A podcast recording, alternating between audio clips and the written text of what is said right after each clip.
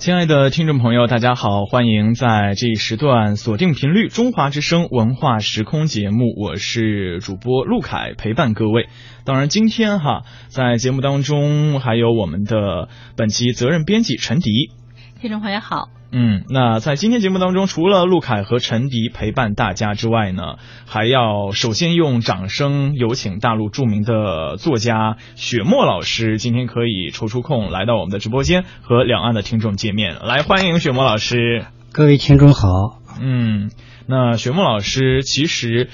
最近好像这个档期也很满哈，就是前两天也是在北京有这个签售会的一些情况，能不能首先和大家来分享一下？对，签售会是我的主要是我的新书，嗯，叫《深夜的藏头声》，嗯，《深夜的藏头声》由人民文学出版社出版，嗯，它主要写的是丝绸之路上的西部人，嗯，就是用这个一种故事。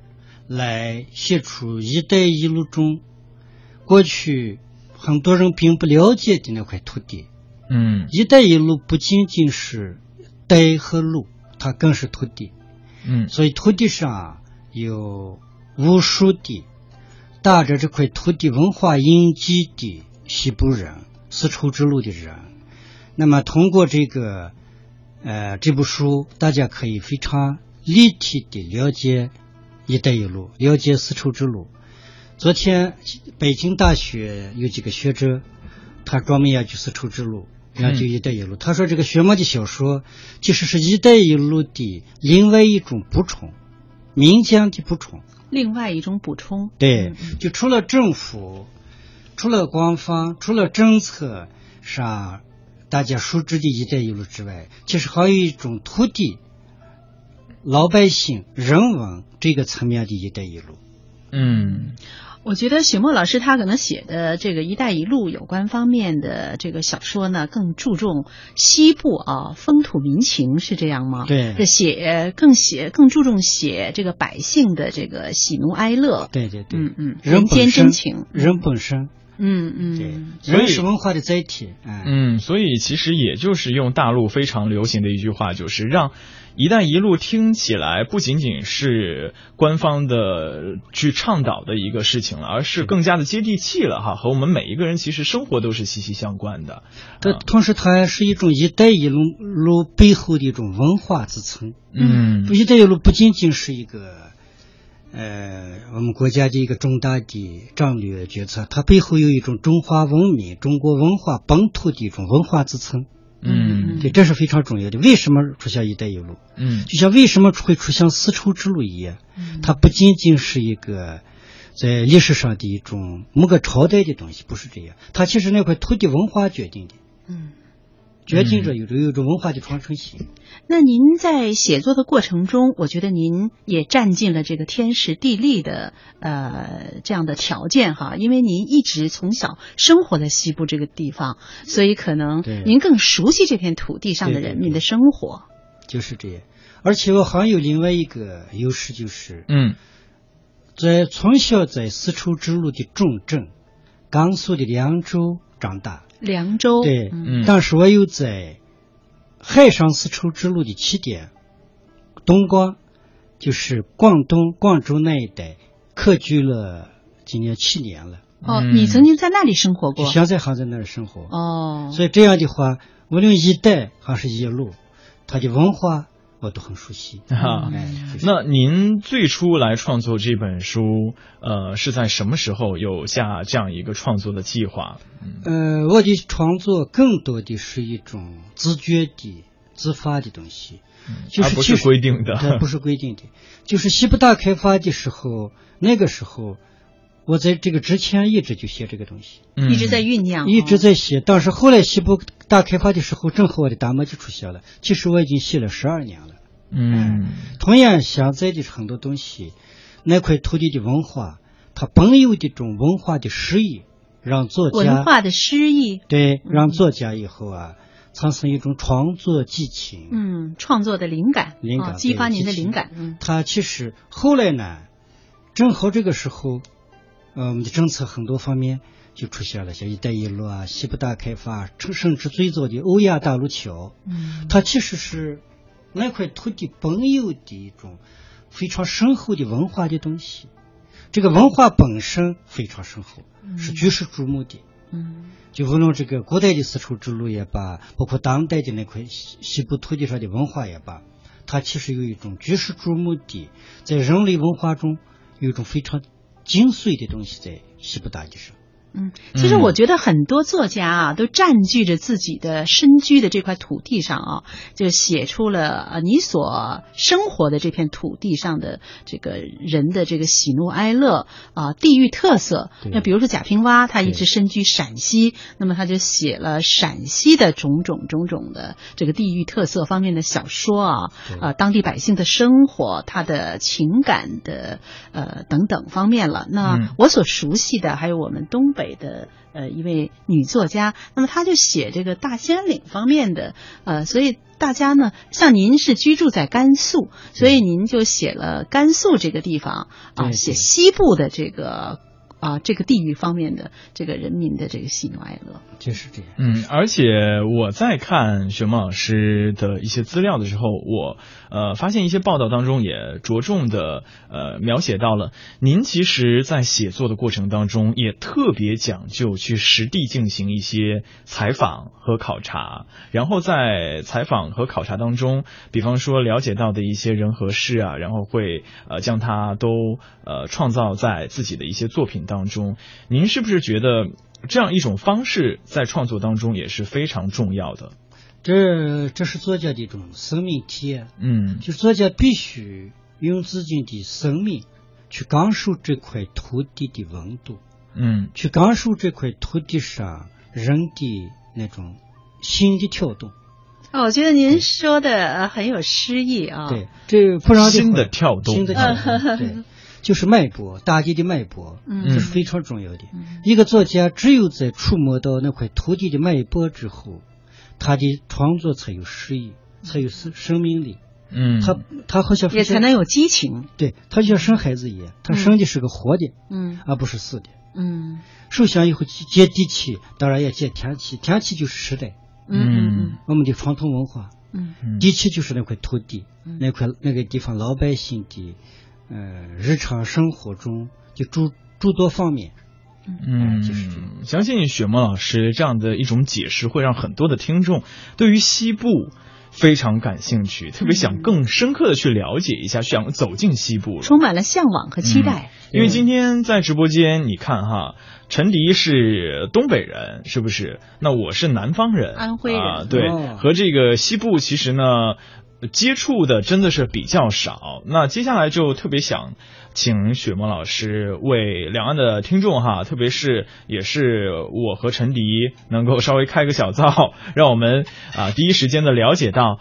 哎，您在这个采访啊，或者是进行这个生命体验的过程当中，有没有哪些人和事，呃，是给您留下非常深刻印象、独具这个西部特色的？西部非常有非西部特色，并且引起世界世界上的一种赞叹的，就是西部的民歌。嗯，西部民歌像王洛宾，大家知道，王洛宾就是西部民歌直接，他是西部民歌的直接的受益者。嗯，像在那遥远的地方，很多花儿啊都是这样的。嗯所以西部文化它有很多非常具有一种历史沉淀的一种诗意的东西，嗯集中地体现在西部民歌中，嗯，像花儿啊之类的。啊，所以这个民歌也是能够代表啊非常美好的西部形象了。那当然，其实，在您的创作过程当中，除了哈刚刚在这个北京进行了签售会的这一本之外，呃，还有两本作品，好像跟这一本作品也有一点关系，是不是？对您能不能这就是听众来介绍一下？这就是夜壶林嗯和一个人的西部。嗯这个当时人民文学出版社把它定义为故乡三部曲，嗯后来我觉得非常好，因为都是他们出的。嗯这三部书正好写了西部的我对西部文化中西部那块土地的三个方面的一种深切的感悟。嗯一个人的西部写了人与土地，就是我是主要写通过我的经历介绍那块土地上的文化，嗯文化对人的一种滋养。这个从深夜的藏头生呢，侧重于人本身，嗯。侧重于那块土地上的人本身，人的故事、人的命运，这些人的故事和命运正好承载着中国西部文化和传统文化中间的精髓和精神的东西，嗯。也呼应起了一种西部人的超越嗯。和向往过程中的一段生命历程。嗯。主要写两个驼队，他要穿越一个沙漠，去完成一项他们认为的神圣的使命。嗯然后在这个过程中，经历了无数的生生死死、爱恨情仇，当然很多传奇故事。这个故事就典型的西部的东西，尤其像骆驼客的生活，它就是非常非常独特，并且在这个时代已经基本消失了。因为嗯随着一农业文明的消失，西部很多诗意、很多故事、很多土地上独有的东西也开始消失了。嗯就是这样。其实我对作家的这个写作生活也充满了好奇哈。我觉得您刚才说的是在沙漠当中，呃，这个驼队，然后有一种穿越啊，在这个沙漠的过程中，可能您写的他们是啊怎样的生活的，对对怎样孤独的这样的生活的，有怎样顽强的生活。那这些故事是您采访到的，还是您加上了作家的一些虚构呢？呃，从三个方面，第一个方面是采访，嗯嗯这，是挖掘到的，挖掘到的历史上的一些骆驼客、驼队，嗯。这个是非常重要的采访，采访时间很长很长，采访是一个基础了。基础。第二是体验，体验就是自己同时也有沙漠的生活经历。嗯这个我经常在小时候一直到现在这么大的过程中，一有机会我会去去进入沙漠，嗯就是这体验。第三就是创造想象力，想象，就是所说的虚构。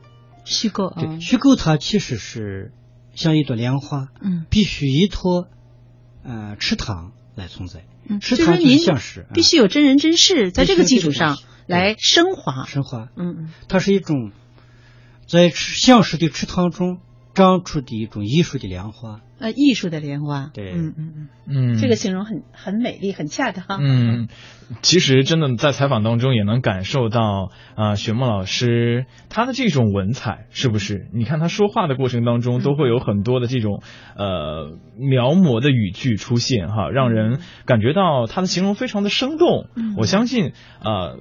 经过今天的采访啊，我们的互动之后，两岸的听众一定会有更多的朋友想到实体的书店买到雪墨老师的书来看一看，看看这个美丽的西部啊，看看雪墨老师是怎样进行的这个描写。当然，刚刚说到了这个出版的这三部书被称之为三部曲嘛，那是不是？您的整个写作过程当中，也就是好，这就是三部曲了，应该不会吧？会不会后边还会有四部曲、五部曲出现？对呀、我其其实，在三部曲之前还有两个三部曲，第一个三部曲叫大漠三部曲，嗯。大漠大啊，漠沙漠的漠，大漠三部曲。对大漠记、嗯。烈阳、白湖光，嗯。这个我写了二十年，哦，就是二十五岁写开始写作，四十六岁才出版完，全部出版。这个是我的代表作。嗯。后面有个灵魂三部曲，主要侧重于灵魂三部曲。精神层面的。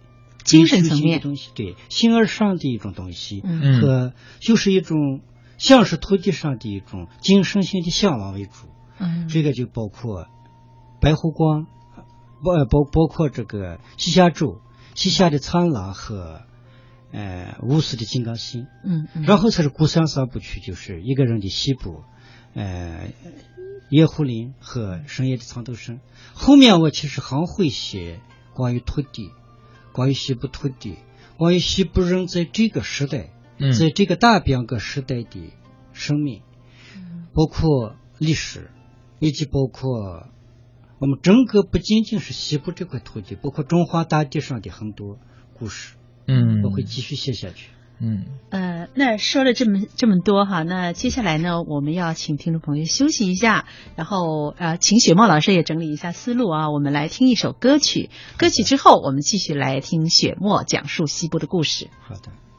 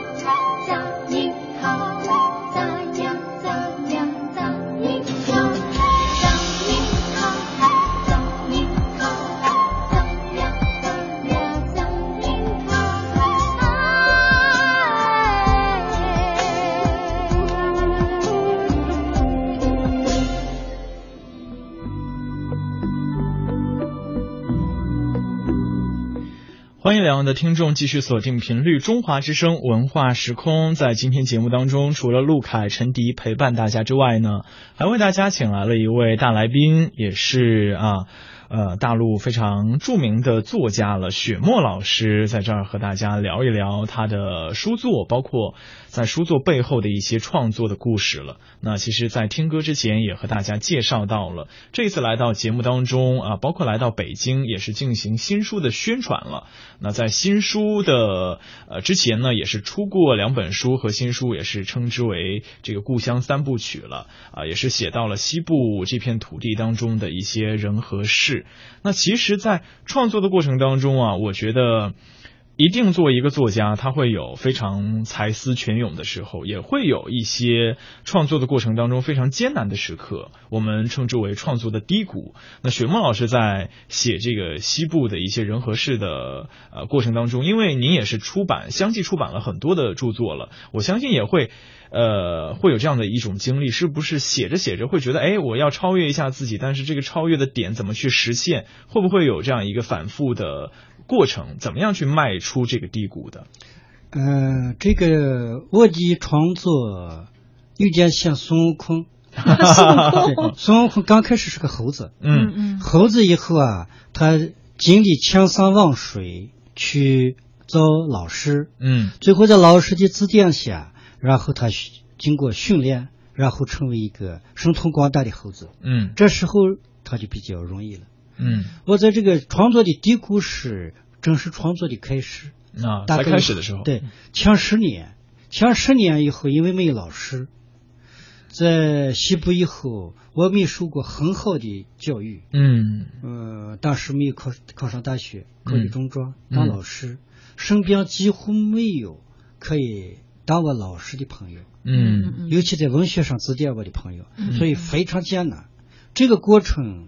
至少有十年哦，有十年，那时间也不短了。对，这个就不是完全靠自己摸索，对，摸索训练自己。嗯、我们我称之为像猴子孙孙悟空，从一个寻寻常的猴子，通过艰苦的训练，包括漂洋过海的这种寻觅，嗯、最后遭到他的须菩提祖师之后的一种训练，这个非常非常像我的经历。嗯，当一旦成为神通广大的美猴王之后。美猴王，对，就是一切都容易了。您的意思就是说，当您的写作上了路子以后，就是您的写作速度应该是很快的。对，顿悟之后，就是智慧开发之后。哦，智慧开发以后，写作的智慧开发之后，然后就像喷涌一样的喷出很多好东西。嗯，这就像女人生孩子。嗯嗯。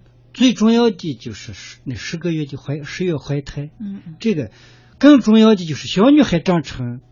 一个母亲的这段经历比较漫长，生孩子的过程很快。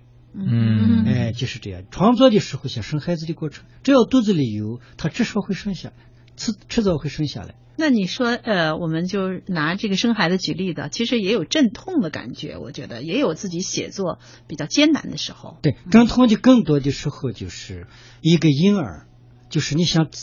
这个婴儿呢，婴儿诞生出生之前的这个呃瞬间，对对对，那个更多的是一种作家的，也是一种灵魂的阵痛，嗯，既是一种这个灵魂的阵痛，就是很多像我的这种阵痛，更多的是我自己想追求一种不朽和永恒的价值，嗯，但是世界却总是在变化，没有永恒的东西，就除了精神的层面的东西的话，没有永恒。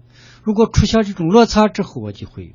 焦虑，嗯，阵痛，这个我也能体会到。就是我们如果把一篇文章写的，就想总是想与众不同，总是想写得更好，再更好，所以就有一种写作的阵痛。对对对，嗯嗯，那其实刚刚雪木老师又是通过自己啊非常生动的语言啊，跟大家说到了自己在写作当中、创作过程当中会有一些这个波动的呃情绪出现在自己刚刚开始进行写作的过程当中。那这个比喻我觉得很形象，就是从一个很平凡的这个小猴子哈，然后通过这种努力，然后正好又遇到了对的老师啊，然后加上自己的天赋过人，然后最终成为了齐天大圣美。猴王，但是啊，在生活当中，很平凡的小猴子还是居多的。那很多朋友呢，其实对于写作也非常怀有这样一种向往和喜欢的这样一个心情。那我相信这一些朋友就会非常想了解，您在呃最开始啊经历这种很平凡的阶段，然后很徘徊的阶段的时候，是通过怎样一种自我训练，使自己的武艺变得更加高超的？主要是。嗯，有两个方面。第一个方面，最重要的一个方面就是让自己成长。嗯，让自己成长就是，比如我们举个例子，作家的作品比为一个狮子的时候，生这个狮子的必须是一个母狮子，而不是一个老鼠。嗯，就是写《红楼梦》的必须是曹雪芹。嗯，写这个《西游记》的必须是吴承恩一样。一个作家要想写出好作品，必须你是大作家，嗯人格、智慧以及对社会的诸多的关怀，都必须到一个境界，这是最基本的。嗯有了这种大的胸怀、大的境界，然后再出现一种大的积累，积累就是面对世界、对这块土地的了解。有了积累之后，剩下的其实就是一种持之以恒，嗯剩下的是一种坚持、坚持坚守。没有别的。嗯。创作它更多的，我发现现实中很多人的天赋比我高，嗯。天分嗯。对我和他们不太一样的就是，我创作是我的生活方式，嗯。写作是我的生活方式，我就是在写用写作来生活，所以我就成为作家。嗯。如果他他把写作作为一种功利性的需求和手段的时候，他会对这个东西产产生一种功利心。嗯一有功利心的时候，当他得不到满足，得不欲望得不到满足之后呢，他就会的写作就变成一种负担。我觉得是是容易出现一种非常浮躁的那种情绪啊，急功近利的急心急。功近利，这样写不出好作品。嗯嗯嗯《红楼梦》是曹雪芹十年，批阅十载，就是十年。嗯写我的《大漠三部曲》二十年，二十五岁到四十六岁之间的所有生命，全部都用在写作上了三三部作品。嗯嗯它是我成长的一个记录，嗯就有点像猴子的训练。嗯终究会成为终呃一个齐天大圣一样。创作它是一种万里长征，只要初中目的地，只要每天走，它总会到达目的地。嗯但很多人中间就开了小差，当了逃兵，放弃了，是这样的。嗯只要不放弃，我觉得都会成功，嗯没有不成功，因为成功不成功，其实更多的是一种自己的一种欲望性的满足之后，人们认为成功。但真正的成功不是这个，真正的成功是带来快乐之后，完善了自己的人格之后，改善了自己的生活之后，让自己的生命中有了一个梦想之后，有了另外一份精彩之后，这就是成功。嗯他跟自己比，不是跟别人比，就是这样。嗯，那刚刚雪墨老师也是说到了自己在呃。作为作家，在创作过程当中，需要具备一定的境界了啊，需要具备一些呃，对于这个成功与否的一种思考啊。其实，在现在的这样一个、呃作家圈里，包括这个出版圈里哈，有一个很大的现象，就是很多人会把成功与否定义为这本书卖的好不好。是不是啊、比方说这本书啊，我们都可可以看到它的一些宣传语言会写到什么畅销百万册啊，然后是啊、很多什么万人追捧啊之类的这个书籍。那我想问雪墨老师的是，您对现在这一个就是图书出版界的这样一种现象哈，对于书的这样一种好书的定义怎么看？那您觉得市面上的好书应该怎么样去界定？也是来教一教我们两岸的听众朋友和喜欢看书的朋友。我总是会想到，因为在西部以后啊，嗯也比较西部非常广阔辽阔。有时候行走在荒原中的时候，你总是会想到一些都市中的人常常想不到或者不愿去想的问题，就是嗯关于人类的一些命运、人类的存在的问题。人非常非常渺小，所以这时候如果经常在西部待一段时间之后，他很多人成为哲学家。像我小时候一一直就在追问这个东西，因为我知道每个人生命的终点就是坟墓或骨灰盒，人类的命运同样也可能在某一天消失，人类消失，像恐龙消失一样。所以我总是想，如果我写作的时候，那么在这个过程中能为这个世界带来什么东西，嗯。这是最重要的。所以说我总是在让我的作品做到两点：第一点就是有它比没有它好；嗯。第二点就是读它比不读好。嗯。那么，如果能做到这两点，我认为就是好作品；如果做不到这两点，卖的越多，那么越可能是一种病毒和瘟疫、或者是垃圾。垃圾。对，就是这个。嗯哇，就听了雪墨老师的这个表述和他的标准之后，我相信两岸的听众也会觉得受益匪浅哈，能够了解到，其实，在市面上如此多的繁复的宣传之下，我们应该。更加沉浸下自己的心去发掘我们看到的一些东西对我们的生活是不是有益的、有用的啊？那当然，其实呃，作为作家也好，就像我们作为播音员啊，主持人做节目的时候啊一样，我们需要知道我们的受众、我们的对象会给我们的一些反馈。那您在创作了这么多呃部的书作之后，和自己的一些书迷啊。喜欢您作品的朋友，是不是也会有一些交流在日常生活中？对，我的读者很多，嗯，而且以后读者都非常好，嗯。和昨天有些读者就分享他们为什么喜欢我的作品。昨天在北京大学，呃，就全国各地的很多人坐着飞机、火车来听那一节课，在王府井也是这样。我看了一下举手的读者中，我说外籍读者几乎占一半以上，都是从各地来的。他们都分享自己的一些体验的时候，是因为他们的生活中遇到一些痛苦、焦虑、浮躁、诸多的不如意的时候，读到我的作品。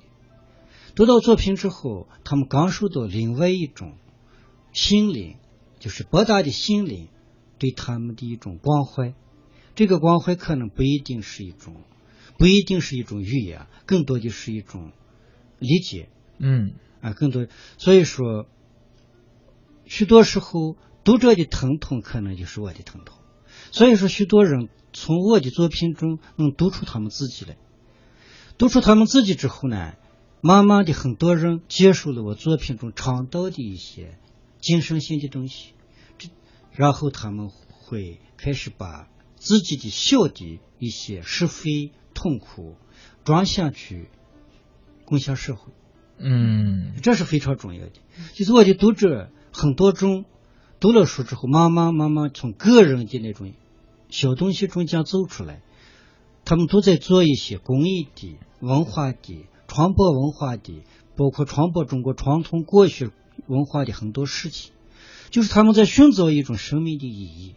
或者说，在奖励一种生命的意义，就是让自己的一生活过并没有活过好。一个人活着也是这样的，这个世界上有过他，有过我，并没有好，那么他就有价值。如果因为他的存在破坏了自然，污染了社会的时候，就是有他还不如没有他。所以说，每个人其实都要问一问自己：如果自己在这世界上来过之后，那么为这个世界带来了什么东西？好东西还是坏东西？如果是坏东西的时候，他的活着其实是一种负面的东西，它不是一种正能量。嗯，坏人就是这样，很多坏人为什么人们讨厌坏人，就是因为他给这个世界带来一种破坏性的东西。好人就是为世界贡献一种正能量的东西。嗯。的确啊，也是通过这样一种与啊自己的呃书迷之间的一种互动和反馈，其实也可以让作家能够内心当中得到更好的一种信息了。那我们依然是来听一首好听的歌曲，在听完歌曲之后，接着和雪梦老师来聊他的创作故事。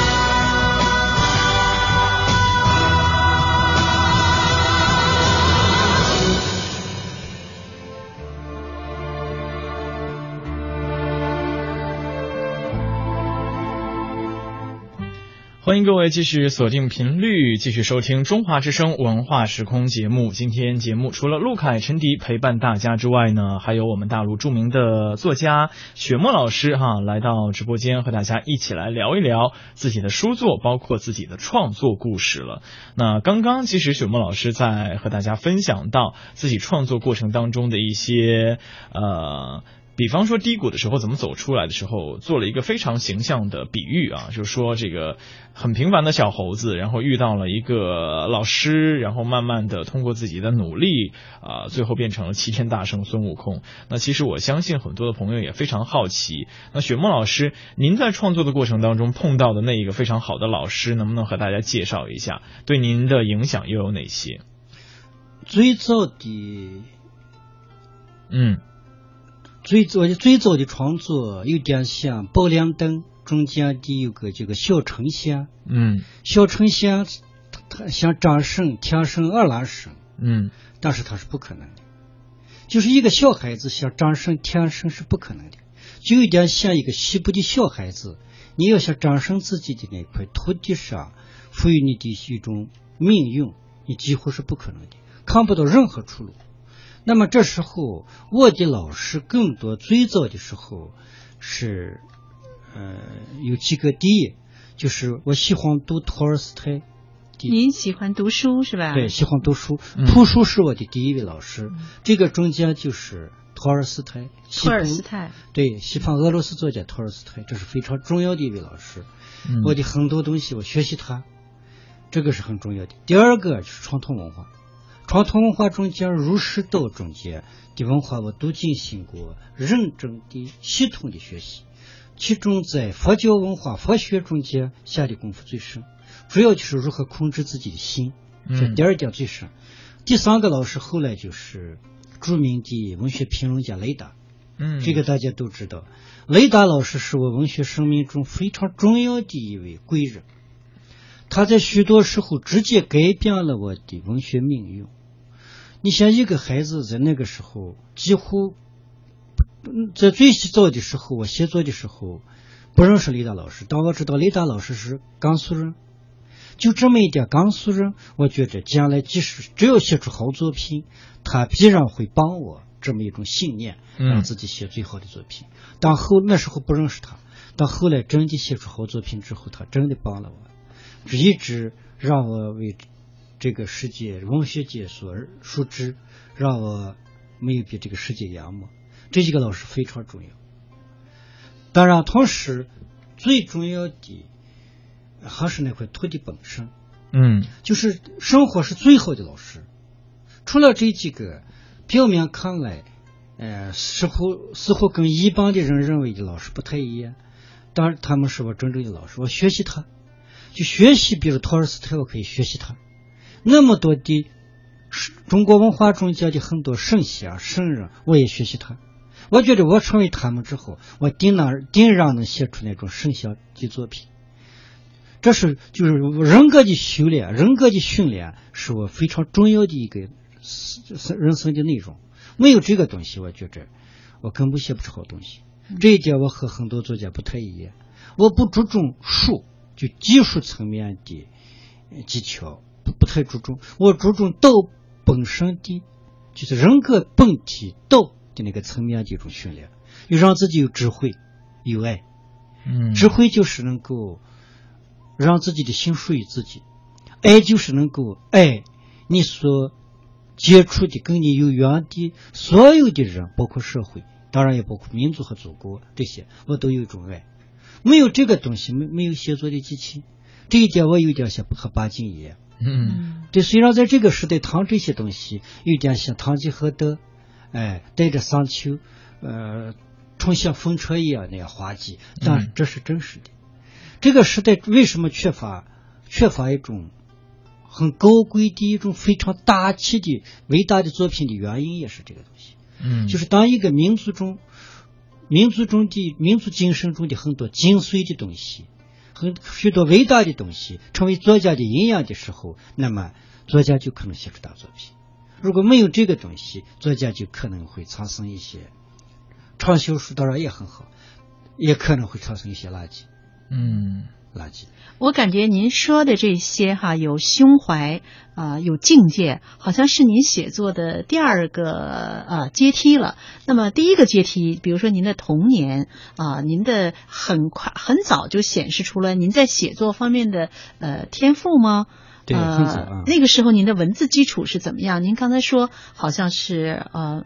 就是没有太从小没有呃对对对太呃太好的学校来培养您，对是这样吗？我主要就是这一点，很甚至没书，小时候找不到图书的，不像这个城市里有这么多书。小时候在西部的乡村几乎没有图书。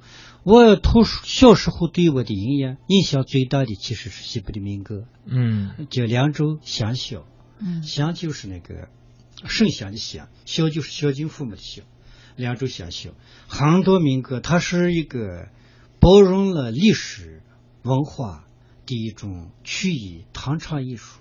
嗯我我也会唱，我也会通过这个他们许多人唱的内容中汲取我的营养。嗯，这是我童年时候非常重要的东西。就现在成为作家之后看的时候，仍然会发现它是一个宝库。大家知道敦煌学是一个世界宝库，同样凉州乡校也是个世界宝库，而且这个宝库嗯。目前呃基本上没有被挖掘。但我是这个宝库中间几乎是集大成者，我也很小就听这些东西，学他的语言，学他里面的那种精神性的追求，学他信仰层面的一种文化，同时去这个这个好让我有有一种中国传统文化中素文化的一种呃营养，成为文学的重要营养。嗯。那您在这一次哈是出版了新作，来到北京进行一系列的宣传了之后，现在有没有新的一些创作的计划也在，或者是有一些书已经在创作当中了？我准备接下来继续挖掘西部的那块土地。嗯，这个土地主要就是像我们西部的冈南啊、沙漠啊，就是草原和沙漠中间有很多值得我保留下来的文化，值得我关注的一些生活。当然，还有一种我一生中我认为最重要的作品，可能是此后呃我接下来要写的。嗯，对这个土地，对这个段历史，作为一个作家，有一份非常让自己满意的答卷。嗯。哎，今天也是非常荣幸哈，是请到了雪墨老师来到我们的直播间，和两岸的听众进行交流了。也希望大家能够多多支持雪墨老师出版的新书啊，在实体书店包括网络书店应该也都能够买到。那再次感谢雪墨老师，也希望您下一次能够带着自己的新作品继续来到我们的直播间，和大家分享自己的创作了。谢谢嗯主持人啊，谢谢各位听众啊。呃，其实对很多台湾的呃读者来说呢，我想呃生活在西北啊，一直从小生活在西北的这个雪墨老师，他的作品可能对呃台湾啊海峡对岸的朋友可能更有吸引力啊、我觉得您写了这个西部的这个广阔，啊对对啊西部人的这种情怀啊，西部人的生活，我想带着泥土的芳香，可能对台湾人来说，可能他会啊更有吸引力。对我有一部书就在台湾出版，叫嗯《无私的金刚心》啊，已经出版了，台湾嗯大地出版社。嗯嗯，也希望之后哈，那个雪梦老师更多的作品能够在台湾啊、和台湾的一些书迷见面了。啊，好的好的，嗯谢谢。